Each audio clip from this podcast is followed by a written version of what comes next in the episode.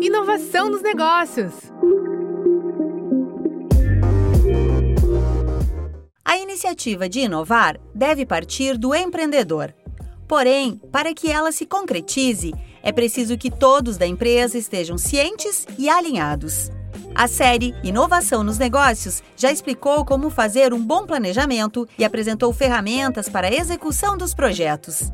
No quarto e penúltimo episódio, vamos entender como envolver e motivar a equipe em torno desse objetivo. O primeiro passo é eliminar a cultura de que o colaborador não pode pensar de maneira diferente. Estimular a autoestima faz com que todos reflitam e deem sugestões de mudanças. Mas a formação de uma equipe inovadora pode começar antes desse processo de capacitação. O consultor do Sebrae São Paulo, Adriano Nakamura, gestor estadual do programa Brasil Mais, fala da possibilidade de recrutar pessoas com esse perfil, de forma que elas se adaptem à mentalidade proposta. A gente pode trazer um pouco de conceito de gestão de pessoas, né? É, aí você tem que também não só falar assim, eu quero o perfil da pessoa sim, eu vou tentar identificar nela. Mas qual que é o perfil da vaga que você quer? Para que que essa vaga ela vai existir? É, qual que é a descrição desse cargo, né? E aí você poder fazer uma leitura tentando captar essas informações no, nas pessoas que estão participando do processo seletivo ali com você. E até mesmo na hora de, de fazer o, o recrutamento, né? é, ele vai te ajudar, porque você vai mais direcionado. Porque senão fica muito aquele trabalho assim. E, e, e, por isso que eu sempre reforço, Pedro, o negócio ele não é só uma coisa. Não tem como eu falar que meu negócio ele só vai, vai ter sucesso porque tem gestão financeira. Meu negócio vai ter sucesso porque ele tem uma boa gestão no marketing. Meu negócio vai ter um, um, um sucesso porque ele tem uma boa gestão da inovação. A gente está falando de gestão de pessoas dentro de conceito de inovação. Só que se eu não tiver ali esses pilares, né? Poxa, de ter um perfil de vaga, de ter uma descrição de cargo, de ter um recrutamento que ele vai buscar perfis inovadores, que aí você tem que ter isso na hora que for captar currículo, né? For captar é, pessoas que gostariam de participar é, do processo.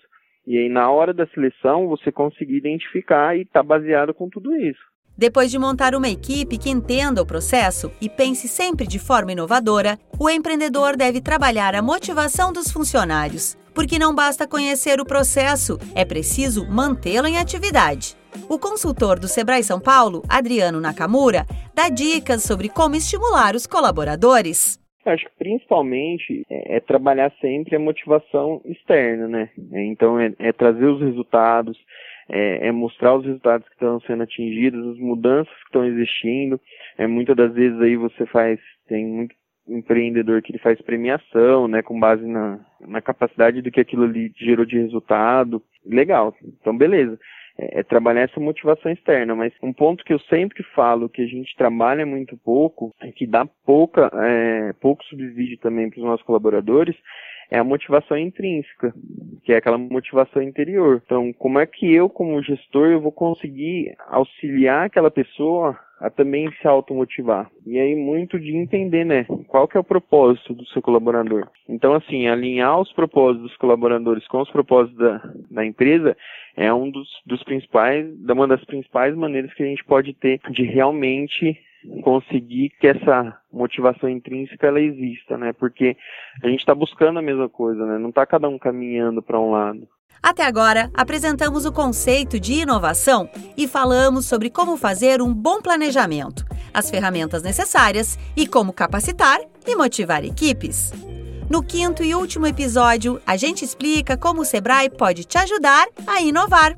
Acompanhe nossas redes sociais ou acesse o site sebrae.com.br e fique por dentro. A série Inovação nos Negócios conta com produção e entrevistas de Pedro Pereira, edição de Kevin Borer e locução de Alexandra Zanella, da Padrinho Conteúdo. Até a próxima! Inovação nos Negócios.